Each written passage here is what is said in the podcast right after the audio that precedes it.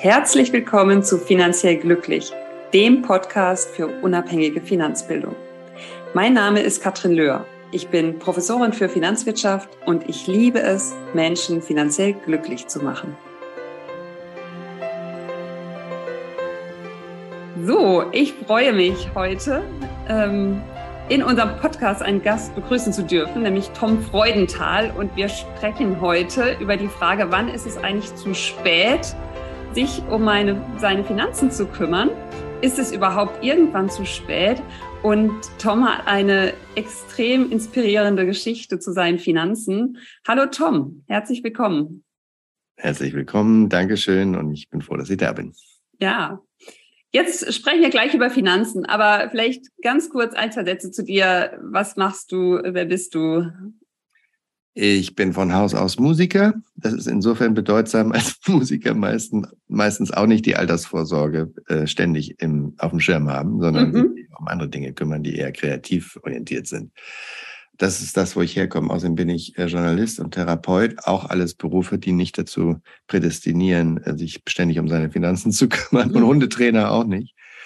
Und bin aber heute eigentlich im, im Kern, ich bin Lernexperte, habe mich ewig lange mit dem Thema Lernen beschäftigt und habe ähm, da 20 Jahre in den USA gelebt, bin jetzt wieder zurück in Deutschland und habe eine Firma, die äh, sich mit dem Thema Lernen beschäftigt. Also wir haben ein Lernsystem entwickelt, was Menschen befähigt, ähm, schneller, besser zu lernen und dann zum Beispiel, keine Ahnung, eine Prüfung einfacher zu machen mit weniger Zeitansatz und mehr Spaß. Aber heute mache ich eigentlich was, äh, eine Weiterentwicklung davon, dass ich mich damit beschäftige, wie kann man eigentlich digital Wissen abbilden. Also viele Menschen oder es gibt in Firmen auch die Situation, dass man einfach Wissen weitergeben muss und der digitale Bereich, der wird halt immer wichtiger. Und die Frage ist dann, wie macht man das? Und die meisten Menschen machen erstmal das, was sie aus der Schule kennen, dass da vorne einer steht und erzählt. Und dann war's das. Und das funktioniert so schlecht, dass 97 Prozent aller Menschen, die solche Online-Kurse dann sehen, auch abbrechen, bevor es zu Ende ist. Und da haben wir ein System, mit dem das besser geht deutlich besser, weil wir eigentlich den Coaching-Gedanken in die, diese Online-Kurswelt übertragen. Und ähm, dadurch funktioniert das eben auch rein digital sehr gut und das ist ähm, das ist mein Ding. Da arbeiten wir jetzt dran. Habe gerade eine neue Firma gegründet und da sind wir jetzt gerade am Durchstarten mit dem Arbeitsamt übrigens. Also wir sind jetzt AZAF zertifiziert. Sehr spannend und herzlichen Glückwunsch noch dazu. Danke. Und wenn wir jetzt mal auf deine Karriere in Bezug auf deine Finanzen schauen. Wo fängst du da wie an? Wo fange ich da an? Da fange ich erstmal damit an, dass Geld für mich grundsätzlich immer, so bin ich aufgewachsen, etwas eher Unappetitliches ist. Etwas, ja. womit man sich lieber nicht beschäftigt. Also ich komme aus Hamburg und da ist es eigentlich so, es gibt, glaube ich, keine Stadt in Deutschland, wo mehr S-Klasse Mercedes so rumfahren, wo hinten nichts draufsteht. Also wo die, das muss man ja extra dann auch, das kostet nichts, glaube ich, oder vielleicht kostet sogar was, ich weiß glaube, ich gar nicht. Es kostet was. Es hat ja, man muss das abmachen lassen, ja? also ja, dass, ja. dass da nicht die S-Klasse draufsteht. Und das ist in Hamburg sehr verbreitet. Mhm. Und das, was das zeigt, ist im Prinzip, äh, macht es deutlich, dass Menschen da sich schämen tendenziell dafür, dass sie Geld haben. Also Geld ist einfach etwas, was, was irgendwie schlecht riecht und unappetitlich ist, womit man sich am liebsten gar nicht beschäftigt. Das hat einfach eine ganz negative Konnotation. Und so bin ich auch aufgewachsen, in so einem puritanischen Haushalt, wo entweder, also wo Geld zwar, wenn ich mir das heute überlege, mein Vater ist mit uns zweimal, also in guten Zeiten, zweimal im Jahr in Urlaub gefahren. Im Winter in den Skiurlaub und im Sommer nach Bornholm oder, oder irgendwelche Segelreisen oder so. Wenn ich mir das heute überlege mit drei Kindern und also fünf Personen in Skiurlaub nach St. Anton, das muss ein Vermögen gekostet haben. Mhm. Also mein Vater hat, wir hatten auch immer zwei, äh, zwei Autos und ein Haus und einen Garten und so. Also der hat eigentlich richtig gut verdient. Und trotzdem war in unserem Haushalt immer so ein Mangelbewusstsein. Also das hat meine Mutter da reingebracht. Die hatte immer Angst. Mhm. Die hatte immer Schiss, dass es nicht reicht und es war irgendwie immer unsicher. Und also das hat dazu geführt, dass mein Vater mit meiner Mutter nie offen über Geld gesprochen hat. Er hat das immer, hat er mir irgendwann mal erzählt in einem lichten Moment äh, des Austauschs. Das ist nicht oft vorgekommen, aber da war das dann so, dass er das meiner Mutter nicht erzählt, weil er weiß, dass die Panik kriegt, egal was mhm. sie hört. Und deswegen war das Thema Geld nie nie da. Was aber schon da war, war so eine grundsätzliche Haltung, jeder, der Geld hat, muss eigentlich ein Ganove sein, weil man kann nicht auf ehrliche Art viel Geld verdienen. Mhm. Das geht gar nicht. Mhm. Da muss man irgendwelche Leute bescheißen und irgendwie ist man dann eigentlich schon eigentlich so ein halber Verbrecher. Also eigentlich so die Idee, jeder, der Geld hat, ist ein schlechter Mensch. Ja. Und das als, als etwas scherenschnitthafte Grundidee hat dann dazu geführt, dass ich, ja, es gab wahrscheinlich viele Gründe, aber ich habe mich mit dem Thema Geld so beschäftigt. Entweder ich hatte welches und habe ich es ausgegeben. Und wenn es weg war, habe ich Panik gekriegt und wieder wie ein Irrer gearbeitet, um wieder was reinzubekommen. Und so ging das immer rauf und runter. Mhm. Aber das war nie, es war nie so, dass ich mich damit beschäftigt habe in dem Sinne von jetzt organisieren wir das mal ordentlich und jetzt machen wir mal Pläne für die Zukunft. Ich habe bis vor kurzem immer von der Hand in den Mund gelebt. Mhm. Aus, aufgrund dieser Idee, weißt du, weil wenn man sich mhm. mit Geld nicht beschäftigt, dann ist es entweder da oder es ist nicht da und entsprechend tut man was. Aber es ist nicht so, dass man damit plant oder irgendwas organisiert oder so oder sich damit mehr beschäftigt aus. Ich habe Phasen gehabt in meinem Leben, wo ich Wochen, Monate lang nicht in meine Kontoauszüge geguckt habe. Ich kann mich erinnern an eine Situation in Amerika. Ich bin, ich komme ja ich habe ja 20 Jahre in den USA gelebt und als ich da rübergegangen bin, weiß ich noch, dass es war relativ am Anfang noch in Ashland, Oregon, dass ich irgendwann mal dann mit einer langen Verzögerung einen Brief von der Bank gekriegt habe. Und irgendwie war da was nicht in Ordnung. Ich habe das nicht ganz verstanden und bin dann aber doch mal in meine in mein Online-Banking gegangen. Das gab es damals schon.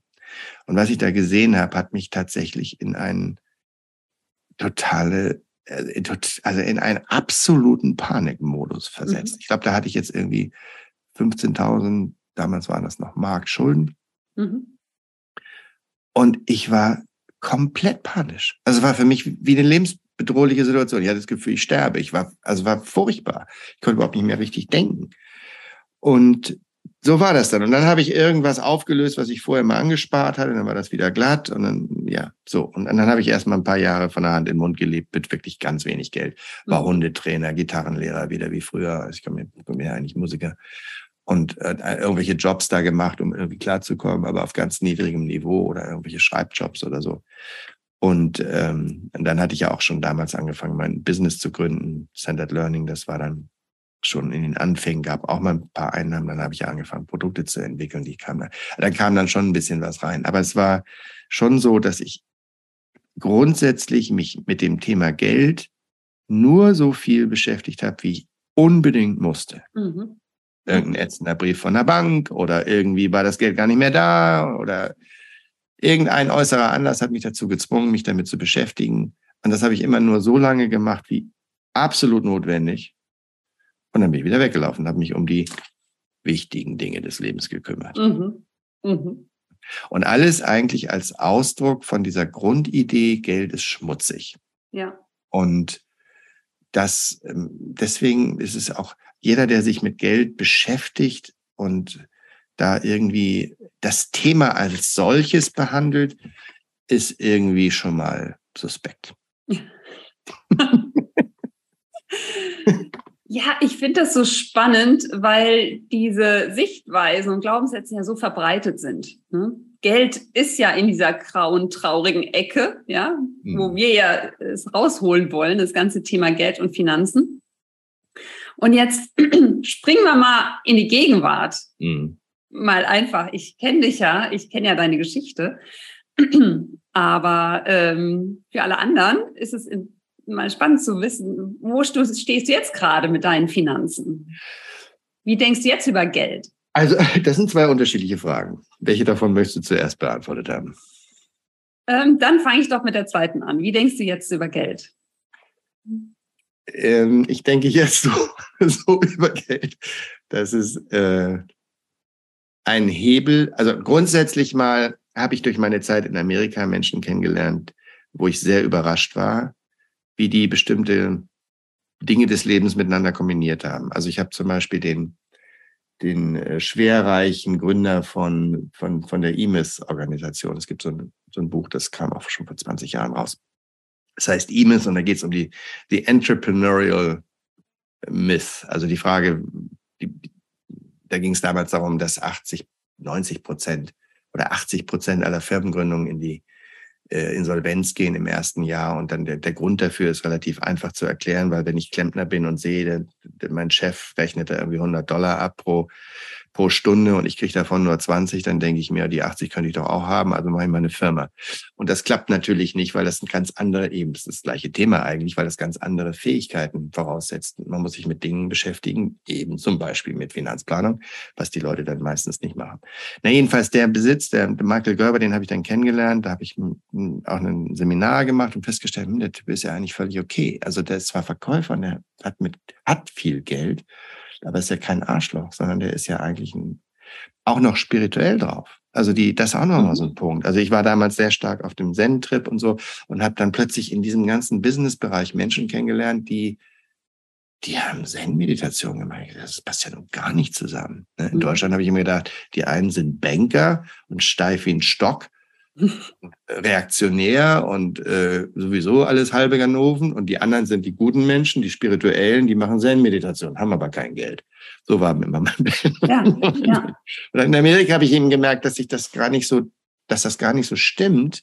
Also, dass es eben auch viele Menschen gibt, die es rausgekriegt haben, mit einer guten Sache Geld zu verdienen. Also nicht sich tatsächlich jeden Tag noch in, in Spiegel an, im Spiegel angucken können, obwohl sie viel Geld haben.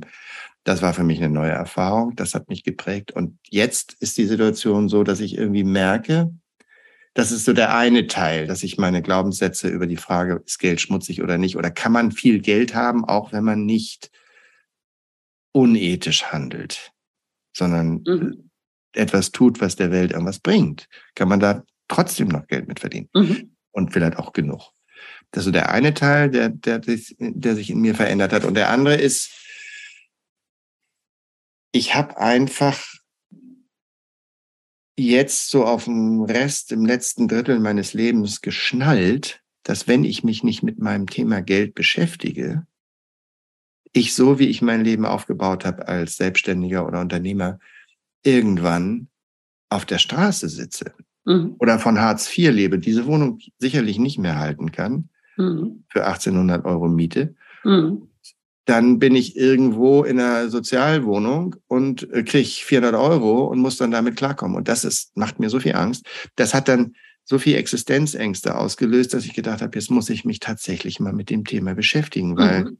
sonst, jetzt ist da ein reales Risiko. Früher habe ich immer gedacht, oh Gott, irgendwann, I'm gonna hit the jackpot at some point und dann, dann ist alles gut und das ist aber nie passiert. Und jetzt habe ich gedacht, jetzt muss ich mich doch mal irgendwie damit beschäftigen, weil wenn ich das nicht tue und das läuft alles so weiter wie in den letzten 40 Jahren, dann bin ich irgendwann am Arsch. Mhm. Das, das macht mir dann doch äh, genug Angst, um anzufangen, mich mit dem Thema zu beschäftigen. Und ich gucke jetzt sogar regelmäßig in meine Kontoauszüge. Sehr vorbildlich. Wie alt warst du, als es diesen, ähm, als dieser Schalter umgelegt wurde bei dir, wo du wirklich gemerkt hast, oh, ich muss jetzt was tun? Äh, das war kurz nachdem ich aus Amerika zurückgekommen bin, also vor zwei Jahren. Da war ich 61. 61. 61. Mhm. Was würdest du deinem früheren Ich heute raten? Was würdest du? Oh, das kann ich dir ganz genau sagen. ich würde sagen, pass mal auf. Bau dir einen Dauerauftrag. Das kann ich dir ganz genau sagen. Das sage ich sogar auch manchmal Leuten, obwohl ich weiß, das hat wahrscheinlich überhaupt keine Wirkung. Aber ich sag, dann komme ich mir manchmal vor wie mein eigener Opa. So nach dem Motto, weißt du was, ich bin schon so alt und so erfahren, jetzt sage ich dir mal, wie das Leben funktioniert. Mach mal das. Das machen die natürlich nicht. Aber ich würde sagen und sage das auch, wenn du mit 20, 100 Euro jeden Monat beiseite legst das, und das so organisierst, dass das Geld gleich verschwindet, dass du das überhaupt nicht in die Finger kriegst, sondern dass es einfach unbemerkt irgendwo hingeht und sich dann da ansammelt. Das ist noch ein bisschen die Frage, was, was dann damit passiert. Aber das ist noch eine andere Geschichte. Aber wenn du das einfach nur ansammeln würdest über, und du fängst an mit 20, dann bist du mit 60 Millionär. Mhm. Also dieser Faktor Zeit, den habe ich nicht mehr. Ich muss deswegen ganz anders daran gehen. Aber da, wenn, wenn ich so jung nochmal wäre, würde ich das natürlich sofort machen. Der entscheidende Punkt für mich ist, dass, es, dass ich es nicht in die Finger bekomme, sondern mhm. dass es sofort weg ist. unbemerkt gar nicht da. Also wenn ich, nehmen wir mal an, ich verdiene 2000 Euro netto und ich tue 100 Euro weg, ja, dann verdiene ich eben nur 1909, nee, 1900 Euro. 100, ja. Mhm. Und das macht für die Lebensqualität jetzt nicht so einen gravierenden Unterschied. Ja. Also, so. Das setzt aber voraus, dass man damit früh anfängt, damit dieser Zinseszinseffekt und die Zeit einfach für einen arbeiten kann. Das ist, tut ja auch nicht weh, ist auch nicht schlimm. Und ja, das würde ich den Leuten sagen. Ja, definitiv. Also wäre jetzt mein Laien, Laien, mein Laienrat. Definitiv. Und äh, das ist das, was du sagst. Ne? Ob, äh, ich sage auch meinen äh, Studis immer, 20 Prozent vom ersten Gehalt direkt weg, ja, so als wäre es nie bei dir angekommen, genau. weil ähm, da ist es ja noch gravierender. Ne? Äh, die Studierenden kommen aus ihrem Studiebudget, die sind sowieso sozusagen auf Kante genäht in der Regel. Ja, jetzt haben sie das erste Gehalt.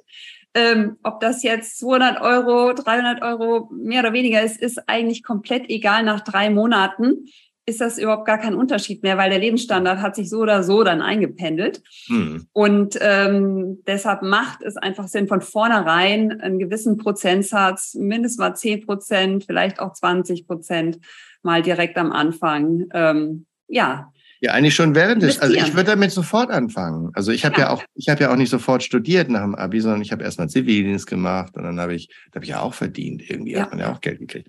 Und dann hatte ich, äh, habe ich studiert, da hatte ich dann halt das Geld von meinem Papa, habe aber auch noch viel unterrichtet und deswegen hatte ich dann auch mehr. Das hätte, auch, hätte auch da schon funktioniert, ne? Weil ja. irgendwie das, wenn es nicht da ist, dann denkst, dann gibst es eben auch einfach nicht aus und dann scheint sich irgendwie so der das Bedürfnis zu konsumieren und Geld auszugeben, irgendwie anzupassen an das, was da ist. Genau.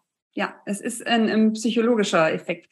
Mhm. Und was würdest du, hast jetzt gesagt, mit 61 hast du angefangen, ne? Und natürlich, sozusagen, jetzt reichen halt nicht mehr 100 oder 200 Euro. Wenn du magst, kannst du auch gleich nochmal teilen, wie du da rangehst. Mhm. Ähm, aber vorher nochmal die Frage, wenn du jetzt äh, Frauen hörst, die mit Ende 30, Anfang 40 sagen, jetzt ist sowieso alles zu spät. Also ich habe das so verstanden. Wenn ich mit 20 anfange, reichen vielleicht 100 Euro im Monat oder 200. Wenn ich mit 40 anfange, hm, dann sind das vielleicht schon 500. Wenn ich mit 60 anfange, dann sind es halt 3000. Ja. Das ist so die, weil einem der Zeitfaktor fehlt. Das heißt, es muss alles viel schneller gehen. Und das heißt, für mich war es dann notwendig, einen ähm, deutlich höheren Betrag dann dazu investieren. Ja. Das heißt, du investierst derzeit mehrere tausend Euro monatlich mit Zeithorizont, der aber auch entsprechend länger ist, weil man hat ja immer sozusagen die Marktschwankungen und kann jetzt nicht investieren, wenn ich das Kapital sozusagen in zwei Jahren brauche. Es ist, äh, ich nee, das, nee, das geht natürlich nicht. Also wobei jetzt mal ganz aktuell, jetzt heute ist der 19. September, ganz aktuell ist die Situation eine andere, die aber auch können wir auch gleich nochmal besprechen, auch spannend ist, im Moment spare ich nichts, mhm. sondern ich nehme mir aus dem, was ich angeschaut habe, wieder was raus, mhm. weil ich eine Firma gründe und mhm. äh, das ist gerade äh, mit ein paar Kosten verbunden, die kriege ich nicht so nebenbei gewuppt. Zumal das, das heißt, du investierst in dich selbst, in indem du in deine Firma investierst. Ja, genau. Das mhm. fühlt sich schon auch blöd an. Also das ist mhm. auch ein echt harter Schritt für mich, weil ich tatsächlich mich erstaunlich schnell daran gewöhnt habe, Geld im Rücken zu haben. Also ich habe mhm. jetzt dann irgendwann, hatte ich 70.000 Euro, wenn ich mal alles zusammenrechne, in einem Jahr angespart und das hat tatsächlich was mit meinem, das war auch noch eine neue emotionale Qualität, das hat was mit meinem Lebensgefühl gemacht. Mhm. Ich bin gewöhnt, mein ganzes Leben lang immer so spitz auf Knopf und immer an der Kante und keine Planung, immer von der Hand in den Mund, auch auf mal höherem Niveau. Also ich war nie arm im Sinne, also seitdem ich meine Firma habe, aber ich hatte nie das Gefühl, ich habe Sicherheit, mhm. sondern das kann morgen weg und dann muss ich irgendwie fürchterlich wieder arbeiten, ob ich will oder nicht, um das irgendwie wieder reinzukriegen. Also da ist nichts zum, nichts, das mir Sicherheit gibt. Mhm. Und das hat sich im letzten Jahr tatsächlich deutlich, oder in den letzten anderthalb Jahren hat sich das so entwickelt, dass ich das Gefühl habe, ja, also ich kann eigentlich gar nicht mehr pleite gehen. Das ist zwar nicht dafür gedacht, mhm. sondern das ist für mein Alter, wenn ich gar nicht mehr arbeiten will, aber ich habe so ein, ich kann nicht mehr pleite gehen so schnell. Also das dauert dann ein Jahr, bis ich pleite bin. Und mhm. in dem Jahr kriege ich irgendwas hin. Da fällt mir schon irgendwas ein, um wieder mhm. Geld zu verdienen. Das kriege ich schon gebacken. Also es gibt mir ganz viel emotionale Sicherheit. Ich habe mehr mhm. das Gefühl, ich bin stabiler. Das hat echt was verändert. Also wirklich, das war mhm. spannend zu beobachten. So, das ist von daher, das aufzugeben und anzuknabbern, ist ein bisschen doof im Moment, mhm. weil ich habe jetzt das erste Mal in meinem Leben es geschafft, wirklich ernsthaft zu sparen. Und jetzt mache ich da, nehme ich davon wieder was weg. Das ist ein bisschen unangenehm. Aber auf der anderen Seite habe ich jetzt eben genau nochmal auf, auf der gleichen Ebene, was so Planung angeht, das erste Mal einen tatsächlich vernünftigen, soliden Plan, um tatsächlich eine Firma aufzubauen und nicht ein verkleideter Selbstständiger zu sein mit einer Firma dran, sondern wirklich eine Firma aufzubauen mit Systemen und Prozessen, die auch ohne mich laufen werden. Und das ist ja genau eigentlich die Idee beim unter mhm. eine Firma zu haben. Das heißt ja nicht eigentlich, ich bin selbstständig oder mir GmbH da dran kleben. Und insofern ist das eigentlich eine also ist nicht eigentlich, sondern insofern ist es eine sinnvolle Sache und ich bin da auch sicher, dass das, dass ich das, dass ich das doppelt und dreifach wieder reinhole und dann werde ich das wieder auffüllen. Aber die Tatsache, dass ich das überhaupt kann, wo ich jetzt im Moment mit meiner alten Firma nicht mehr so viel verdiene, äh, wird es halt ein bisschen knapp und dann muss ich halt mal hingehen und sagen, gut, dann nehme ich mal 12.000 raus. Bleibt mhm. ja immer noch eine Menge übrig. Dass das überhaupt geht, mhm. ist eben das Ergebnis meines Shifts da und der mhm. Tatsache, dass ich halt im letzten Jahr jeden Monat 3000 Euro beiseite gelegt habe. Also eigentlich noch mhm. mehr, weil ich noch so einen alten Vertrag hatte von, von irgendwie der Presseversorgung von früher. Ich war ja mal Journalist. Und da tue ich auch nochmal 500 Euro rein. Das läuft so nebenbei. Aber die, ähm, die, der, der Hauptteil ist eben tatsächlich aus dem laufenden Geschäft und das sind, das ist schon 3000 Euro ist schon mal eine Nummer. Für, also mhm. finde auch ich irgendwie nicht so einfach mal eben, dass da muss man auch sich ein bisschen anstrengen, bis die Kohle zusammen ist. Das ist mhm. ganz ohne. Und ich gebe deswegen auch nicht so schrecklich viel aus im Moment, schon im letzten Jahr auch nicht. Also es war jetzt mit Corona auch nicht so schwierig, weil da konnte man ja eh nicht viel machen. Ja, dann sagst du. Ändert sich das gerade wieder so ein bisschen. Aber ich habe hier, wohne jetzt hier ja mitten in Köln und habe am Anfang dann schon einen substanziellen Teil meines Nettoeinkommens hier in die umliegende Gastronomie versenkt. ja, ähm, und das ist ja auch, diese 3000 Euro waren dann ein Ziel, ein Betrag. Vorher, ja, war ja im Grunde egal, ne? war hm. dann weg. Und ähm, wie würdest du sagen, musstest du jetzt deine Lebensqualität sehr stark zurückschrauben? Klar, mit Corona war es dann, hast du gesagt, noch weniger. Einfach eigentlich, weil das war sowieso nicht so richtig möglich, weil ich bin hier mhm. tagelang nicht aus der Wohnung gekommen.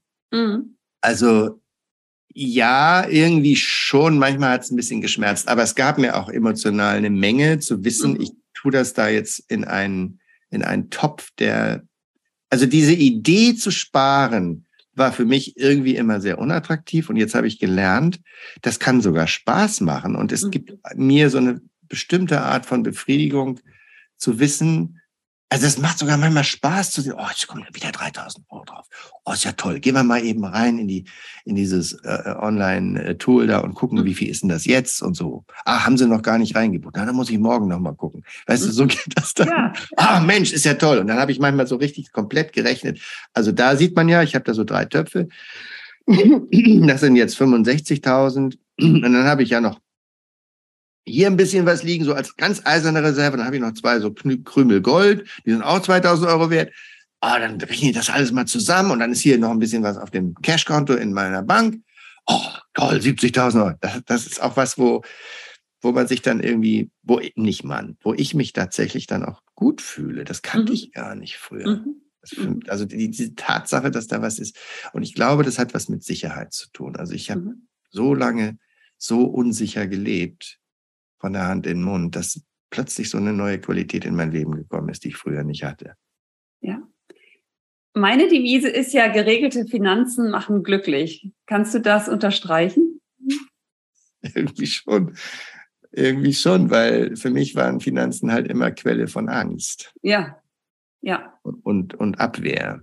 Mhm. Und das lag natürlich daran, dass sie nicht geregelt waren, sondern ja. eben einfach negiert und nicht sich drum gekümmert. Und ja. das, das kommt, da kommt ja noch ein zweites Phänomen hinzu. Die Unsicherheit, die, oder die, das Nichtwissen von Dingen. Also wenn im Gehirn irgendwo so ein Loch ist, wo man nicht mhm. weiß. Und das war bei mir mit meinen Finanzen ganz lange so, dass ich einfach nicht wusste. Ich habe mich einfach nicht gekümmert. Ich wusste nicht, mhm. was da los ist. Mhm. Wenn ich dann darüber nachgedacht habe, hat natürlich mein Gehirn das gemacht, was es immer tut, nämlich dieses Loch aufgefüllt mit meinen eigenen Ängsten.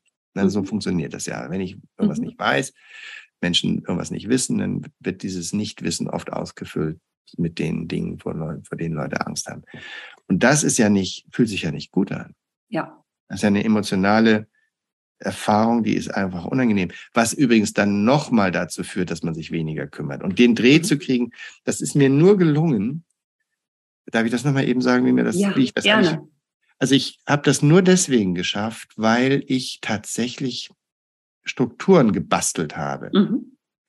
Und das hat mich übrigens ist Ausdruck meiner Ungeübtheit und Unfähigkeit in dem Bereich. Ich habe, glaube ich, drei Monate gebraucht, bis das alles lief.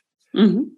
Und in der Zwischenzeit hat das dann mal nicht geklappt mit den Abbuchungen. Da war da nichts auf dem Konto drauf. Dann hat mich die Firma wieder angerufen und gesagt, Herr Freund, da sollte doch jetzt eine Abbuchung passieren. Das ging aber nicht. Ja, sag ich, scheiße, das hat nicht geklappt. Warum hat das denn nicht geklappt? Also diese ganzen Kontobewegungen, dann kommt das Geld hierher und hier von meinem Privatkonto geht es dann dahin, da wird es dann geparkt und dann geht es dahin ein anderes Konto. Es hat alles ewig gedauert, habe ich auch zig Fehler mitgemacht. Irgendwann lief das alles. Und ähm, seitdem das von selber läuft, und dann hatte ich das auch so aufgebaut, dass meine Mitarbeiterin halt 2000 Euro, glaube ich, hat die dann aus irgendeinem Topf genommen. Den hatten wir in der Firma so organisiert, dass da immer was drin war. Oder da war noch viel. Und dann haben wir, dann habe ich von meinem Privatgehalt auch nochmal 1000 Euro auf so ein Zwischenkonto getan. Das lief alles automatisiert über Daueraufträge, mhm. bis das dann, also irgendwann klappte das ja. Und seitdem das so ist, geht das eben alles von selbst. Und ich muss ja, mich kümmern. automatisiert. Ich entscheide das auch nicht jeden Tag wieder neu oder jeden, mhm. sondern das läuft so. Ja. Das ist eine Struktur, die läuft ebenso vor sich hin. Und jetzt ja. gerade ist das ein bisschen blöd, aber wenn das alles wieder steht, dann geht das so weiter. Ne? Mhm. Und das ist der entscheidende Punkt, dass das von selber läuft, dass es nicht davon abhängt, ob ich heute mal denke, ach, diesen Monat habe ich nicht so viel Geld und auch keine Lust. Nee, mhm. das geht alles von selber. Ja.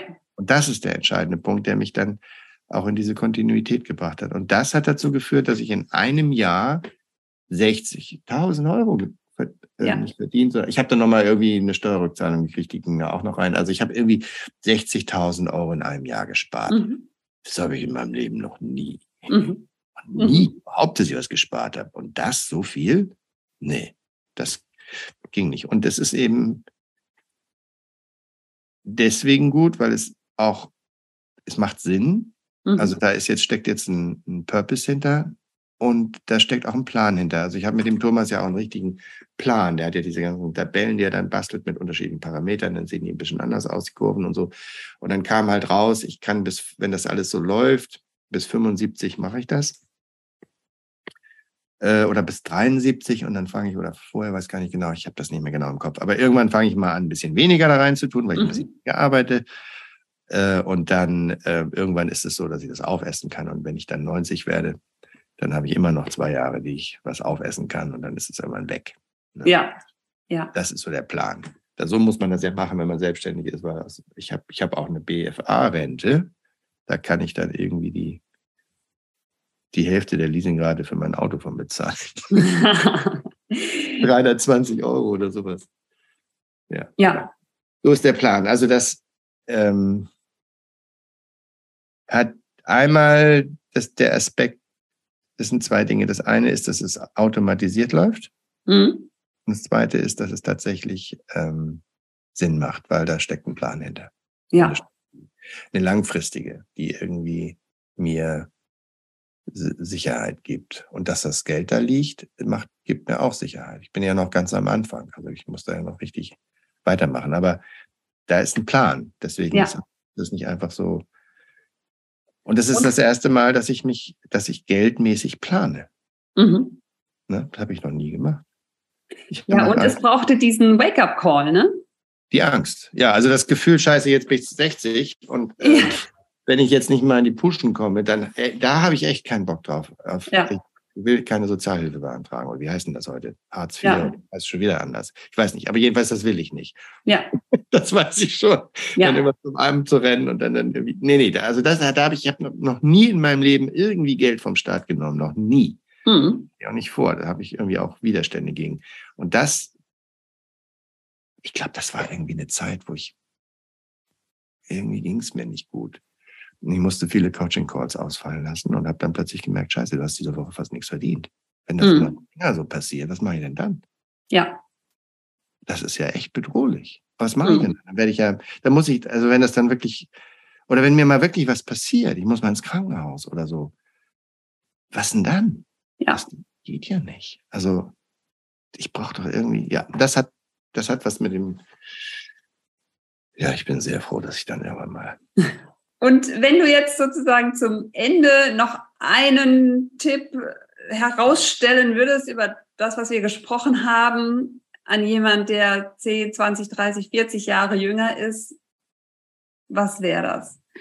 Also der erste Schritt wäre mal, also wenn es überhaupt ein Problem gibt. Es gibt ja auch Menschen, die haben da gar kein Problem mit, die haben ihre Sachen im Griff. Aber wenn man das nicht hat, dann wäre die Frage als allererstes, glaube ich, zu überlegen, wie kommt das denn zustande, was ich da tue? Mhm. Tagtäglich mit dem Thema. Mhm. Was stecken denn da für, man sagt immer Glaubenssätze hinter? Also was für, für ja. Meinungen, Überzeugungen und Wertungen sind denn die Ursache und die Grundlage dafür, dass ich mich so verhalte, wie ich mich verhalte zum Thema Geld?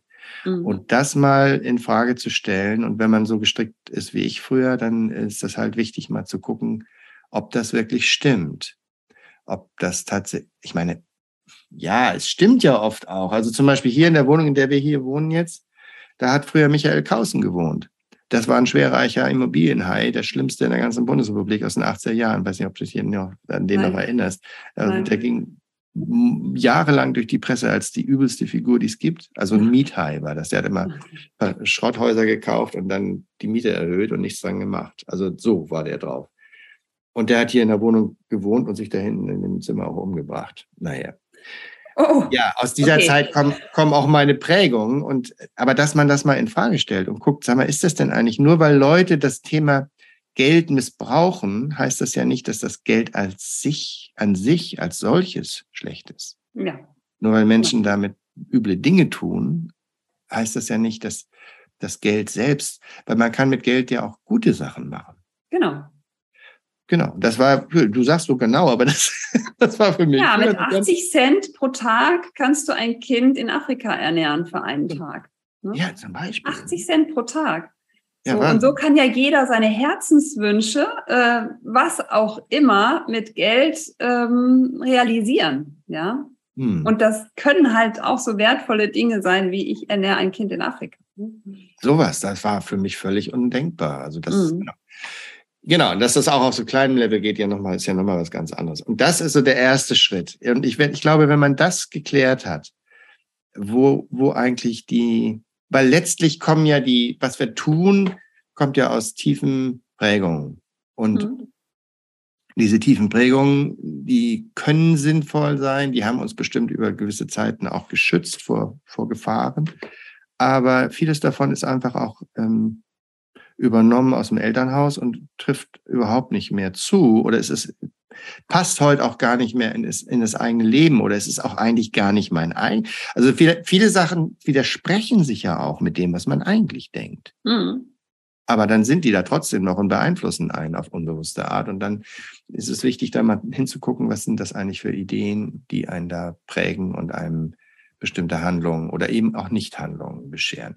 Und wenn man das irgendwie geklärt hat, dann wäre für mich der nächste Schritt tatsächlich, was zu organisieren, also Information wäre der nächste Schritt, dass man sich einfach mal zum Beispiel bei euch darüber informiert, was ist eigentlich alles möglich. Mhm. Wenn man sich nicht mit dem Thema Geld beschäftigt, weiß man das ja gar nicht. Genau. Was Richtig. ginge denn da alles? Was könnte man denn tun? Wie ging das? Wie was? So, ich habe das jetzt zufällig, hatte ich Glück, habe ich das rausgekriegt. Paradies für Privatanleger, sage ich nur. Die Möglichkeiten sind da. Ne? Ja, ja, genau. Und dann, ähm, dass man einfach sich mal erkundigt und einfach mit dem Thema, also für mich war der große Schritt, mich mit dem Thema überhaupt zu beschäftigen. Mhm. Das, das überhaupt alleine schon mal zu tun, das war für mich ein Riesenschritt. Und dann, wenn man da ein bisschen mehr Informationen hat und sich ein bisschen schlau gemacht hat, dann eben Strukturen aufzubauen, die das, die das regelmäßig fördern und zwar so, dass man das nicht wirklich beeinflusst jedes Mal. Also ja. Also nicht mehr, dass es nicht abhängig ist von einzelnen Entscheidungen, sondern dass eine Struktur aufgebaut wird, die im Hintergrund läuft und dazu führt, dass man dann spart und ja. einen Plan damit verbindet. Also nicht einfach nur spart, sondern vielleicht auch noch weiß, warum und wie sich das entwickeln soll und was man wann macht. Ja. So diese Dinge, das habe ich so, würde ich sagen, aus, aus einer laienhaften Sicht wäre das sinnvoll. Ja, und kann ich komplett unterstützen, kann ich genau unterstützen und dieses zu gucken, warum denke ich eigentlich wie über Geld. Das ist wirklich ein, ein wichtiger erster Schritt, weil das dann ganz viele Blockaden auch lösen kann und es dann auch viel leichter fallen kann. Und vor allen Dingen, wenn man mal angefangen hat, dann, dann ist das Schwerste im Grunde schon geschafft. So, also ne, wenn man dann auch an die Hand genommen wird, oder dann ist ja sowieso. Das, das Schlimmste ist eben das Thema ja zu negieren, äh, zu verdrängen, wir vergleichen es ja immer mit so einem unaufgeräumten Zimmer, ne, wo man dann gern die Tür zumacht. Man weiß aber, das Zimmer ist da und es stört einen irgendwie so im Hinterkopf. Und ähm, ja, wenn man das Zimmer dann aufgeräumt hat oder angefangen hat aufzuräumen, mal ein neues Möbelstück, ne, alte Dinge rausschmeißen, zack, zack, dann ist das ähm, unglaublich befreiend und deshalb, ja, geregelte Finanzen sind ein Schlüssel zum Glück. Und wie schön, äh, Tom, dass du uns hast teilnehmen lassen an deinen Erfahrungen, deiner ja inspirierenden Karriere in Bezug auf Finanzen, ja, so von Geld ist schlimm und böse hin zu wow, wie gut fühlt es sich an, ja, zu sehen, wie viel kann ich in einem Jahr bewegen, wie wichtig ist es, ein System zu haben, eine gewisse Automatisierung und auch ein Ziel. Und äh, ja, ich bin mir sicher, dass das Anschluss, Anstoß geben wird für ganz viele Menschen, die es bisher noch rausgeschoben haben, die jetzt starten. Deshalb danke dir ganz herzlich. Und noch ein letzter Satz, da kann man, vielleicht ist es auch, meine Motivation, Angst und so ist natürlich eigentlich nicht der richtige Antrieb, aber in diesem Fall spielt das wirklich eine wichtige Rolle. Mhm. Weil wenn ich nicht Schiss gekriegt hätte, wie, dass ich mir meine eigene Zukunft jetzt wirklich verbasel und wenn ich nicht mehr so arbeiten kann wie jetzt, mhm. dass ich dann auf der Straße lande, mhm. das ist tatsächlich eine reale Option. Ja. Und das muss man sich irgendwann mal klar machen. Ja. Und das ist dann der Grund, in, in die Pötte zu kommen. Ja. Das finde ich auch wichtig, dass man das auch mal klar kriegt. Es geht nicht nur um schön und glücklich, es geht auch darum, echte Gefahren abzuwenden. Ja. Ja. ja. Und Gut, dass du das nochmal so betonst, äh, weil das ist tatsächlich die harte Realität. Und ähm, Deshalb gehen Finanzen alle von uns was an. Die meisten von uns haben eine Riesenrentenlücke. Und wie schon gesagt, äh, es gibt Möglichkeiten, die zu schließen, aber von alleine passiert das eben nicht. Das heißt, äh, jeder darf aktiv werden und wir helfen dabei gerne. Und ja, nochmal ganz, ganz herzlichen Dank, Tom, dir für deine Insights und deine Inspiration und Motivation. Danke. Also mein, es klingt jetzt irgendwie fürch, fürchterlich doof, aber jetzt habe ich mal was gelernt mit meinen 63 Jahren und ich weiß, dass das stimmt und ich weiß, dass das, wenn man das anderen erzählt, die in der Stelle noch nicht sind, weil sie einfach noch viel jünger sind, die können das ja nicht wissen. Ich wusste es ja auch nicht. Mhm. Dass es vielleicht Sinn macht, sowas zu erzählen, weil dann nämlich vielleicht der ein oder andere aufwacht, so, der so drauf ist wie ich. Ja. Früher und dann denkt, ja, hm, hey, vielleicht stimmt das ja tatsächlich. Was mache ich denn eigentlich? Ich habe da eine Rentenlücke. Oh Mann, wie sieht denn das eigentlich aus in 40 Jahren? Was mhm. habe ich oder in 30? Was ist denn dann? Was habe ich denn noch übrig dann? Also heute ja. nach heutigem Wertempfinden. Da habe ich noch ein Drittel von dem, was ich, oder ein Viertel von dem, was ich jetzt habe. Wie fühlt sich denn das an? Ja. Selbst wenn ich alt bin. Also vielleicht ja. braucht man dann weniger, aber das ist trotzdem doof. Ne? Ja. Das ist echt nicht gut. Und es ist so einfach, das zu ändern. Also genau. es ist nicht einfach, das zu ändern, aber es ist einfach, das zu verhindern, sagen wir mal so, indem man mhm. eben einfach anfängt zu sparen und das dieser Zeitfaktor. Äh, das Blöde ist, das Problem ist noch nicht da mit 20. Wirklich, das ist, fühlte sich für mich auch so an, es ist so weit weg. Was ist denn, was weiß ich denn, was, wo ich in 40 Jahren bin? Ja. Ne? Aber dass das, ähm, und das ist das Problem. Das ist der Grund für mich gewesen, warum ich mich damit auch nicht beschäftigt habe, weil es noch so weit weg ist. Ja. Ja, so, pff, hat ja überhaupt keine Konsequenzen. Ja. Und darum ist es wichtig, die negativen Folgen vom Sparen so unsichtbar zu machen wie möglich, indem man sie mhm. nämlich einfach wegnimmt, das Geld, und das merkt man gar nicht, und es ist gar nicht da. Mhm. Und dann ist es auch nicht schlimm. Und das kann eigentlich jeder machen, zumindest mal. Und es gibt ja viele Leute, die machen das für die Enkelkinder oder für die eigenen Kinder, dass sie mal Bausparverträge, das wollte ich zwar nicht machen, aber einfach mal anfangen, für die zu sparen. Mhm. Und wenn die dann 18 sind, dann ist da plötzlich richtig Kohle. Ja. Das ist, liegt an diesem Zinseszins. Das ist auch nicht viel Geld vielleicht gewesen jeden Monat und trotzdem kommt da viel bei raus. Genau. Das, die Chance hat man eben nicht mehr, wenn man so alt ist wie ich. Aber wenn man so jung ist, kann man das noch so machen, dass es überhaupt nicht wehtut. Definitiv. So denke ich jedenfalls. Ja, kann das ich komplett ich unterstützen. Es gibt äh, super Junior-Depots, es gibt äh, super Depots äh, für Erwachsene mit sehr, sehr guten Konditionen, wo ich mit wenig Geld in Tausenden von Unternehmen investieren kann. Das heißt, da wird jeden Tag gearbeitet, ja, und mein Kapital fließt da rein und partizipiert davon. Und aus meiner Sicht ist es aber auch etwas Gutes. Risikokapital zu geben ist auch etwas Gutes. Aus meiner Sicht gibt es kaum was Sozialeres, weil ich gebe Kapital, womit gearbeitet werden kann. Und nein, ich ziehe es nicht raus, wenn es schlecht läuft, wie ein Kredit oder so, ja, die als erstes zurückgezahlt werden müssen. Nein, es ist tatsächlich etwas, ich, ähm, ich gebe einen Beitrag zu etwas, zu einer Wertschöpfung. Und damit partizipiere ich dann über die Zeit auch durch Rendite, was was Gutes ist. Ja. Ja, ne, ich meine, das ist ja auch letztlich das, was ich mache, in den Weltmarkt investieren. Mhm. Das noch, ach so, es gibt noch, ich weiß nicht, ob ich das nochmal sagen darf, es gibt noch einen zweiten Punkt. Natürlich ist einer der Gründe, warum ich so lange nichts gemacht habe, weil ich der festen Überzeugung war, das Thema ist so, mal abgesehen von den inneren Werten, aber es ist auch, oder Wertungen, es ist auch so komplex und so schwierig, dass ich überhaupt nicht wüsste, was ich tun sollte, selbst wenn ich mich damit beschäftigen würde. Mhm. Weil die Lernkurve, das ernsthaft zu entscheiden und, und, und so viel zu wissen, dass ich da auch intelligente Entscheidungen treffen kann, die habe ich keine Zeit und traue ich mir auch gar nicht zu. Ja, wir lernen es nirgends. Und nee. ähm, äh, letztlich gibt es natürlich ganz viel im Internet, es gibt viele Bücher, aber da ist eben die Frage zu wissen, das ist wie ein Dschungel. Wo ist der Weg da durch? Und da sagen wir ja, hey, ne, wir führen dich durch den Dschungel, wir sagen dir, was du wissen musst. Und dann ist es auch keine Atomphysik. Ne?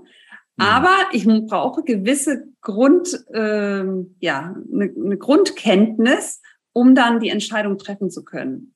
Und die lernen wir halt nirgends. Das ist ja in Deutschland leider so, dass Finanzbildung ein Thema ist, was überhaupt nicht verbreitet ist, weder in der Schule, ja, danach sowieso ist es Zufall, wie du gesagt hast. Wenn ich es vom Elternhaus mitbekomme, ist es super. Wenn ich vom Elternhaus aber eine andere Einstellung mitbekomme, dann ist die auch erstmal gesetzt, bevor ich selber daran gehe und die hinterfrage.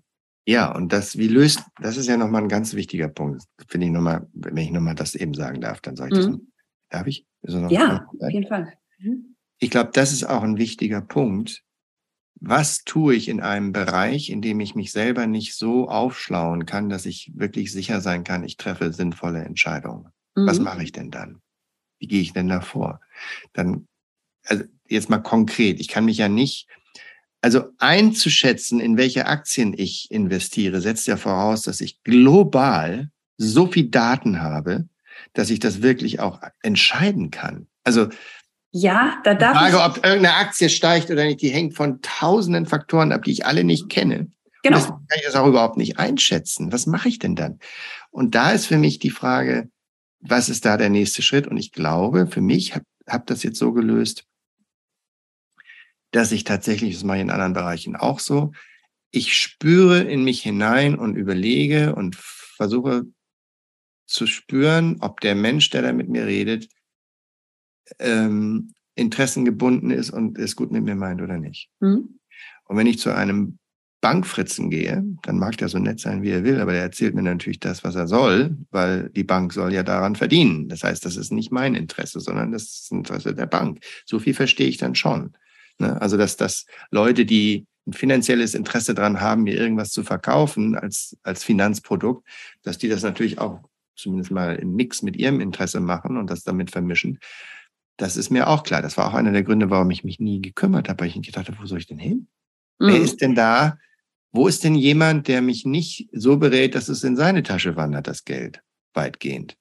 Ja, und, und jetzt darf ich dir aber ganz kurz dazu sagen, noch sozusagen, ja. ähm, du sagtest, ne, warum eine Aktie steigt oder fällt, tausende von Gründe und Faktoren und so weiter. Genau so ist es. Und jetzt gibt es da äh, Fondsmanager, aktive Fondsmanager, die sich entscheiden, welche Aktie kommt in den Fonds rein, welche nicht. Die versuchen, diese Faktoren zu analysieren. Mhm. Und es gibt zahlreiche Studien, die aber zeigen, dass nach Kosten ähm, der Fondsmanager, der aktive Fondsmanager nicht in der Lage ist, den Markt zu schlagen. Das heißt, du fährst gut damit, wenn du einfach breit gestreut in den Weltmarkt investierst.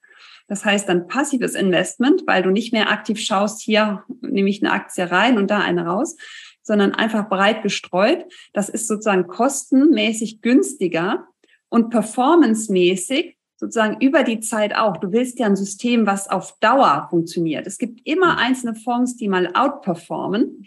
Aber erstens sind es nicht immer die gleichen Fonds und zweitens kommt es dann wieder auf die Marktphase drauf an, die du nicht unbedingt vorhersehen kannst. Von daher, aus meiner Sicht ist es nochmal, ähm, es ist eine gute Nachricht für die Privatanleger, dass es im Grunde gar keinen Sinn macht. Ich gucke jetzt nach Aktie A, B, C, sondern nein, das einfachste und auch cleverste ist es im Grunde breit gestreut zu investieren in den Weltmarkt, das durchzuhalten, möglichst auch mit, mit regelmäßigen Investitionen, hat man noch den Cost-Average-Effekt. Ähm, und das sozusagen bei, einer, bei Konditionen, die hoch attraktiv sind, ja. Und deshalb, es ist ein Paradies für Privatanleger, ja. Das ist das, das Tolle daran. Wobei ich, äh, also diese Information hatte ich so noch nie. Mhm. Musste ich auch erstmal finden. Da hatte ich dann, habe ich dann irgendwie zufällig jemand gefunden, der mir das erklärt hat. Und mhm. gedacht, ja, da hat er ja völlig recht. Stimmt ja. ja. Klar, und natürlich mhm. kriegt er Kohle dafür, dass er mir diese Information gibt und mein System aufsetzt und so, klar. Ja. Das kostet auch einen Markt, das ist auch nicht, aber es macht auch Sinn, weil dann weiß ich nämlich, wenn der von mir sein Geld kriegt, kriegt das nicht von irgendeiner Versicherung, ja, klar. der andreht. Genau sondern das ist dann eben ein fairer Deal und er gibt mir sein Wissen, ich gebe ihm dafür Geld. Man muss nur jemanden finden, dem man vertraut. Genau. Ja. Und du bist ja zum Beispiel, wenn ich dich kennengelernt hätte, hätte ich dir auch vertraut, weil du bist ja Prof. Du hast ja keine finanziellen Interessen daran. Das ist immer der Punkt. Also wo, wo, wo kriegt jemand sein Geld her? Ist für mich eine ganz wichtige Frage, ob ich jemandem vertraue, wenn es um meine eigenen Angelegenheiten geht. Ja, das ist nämlich letztlich dann der entscheidende Faktor. Und das ist unser Thema unabhängige Finanzbildung.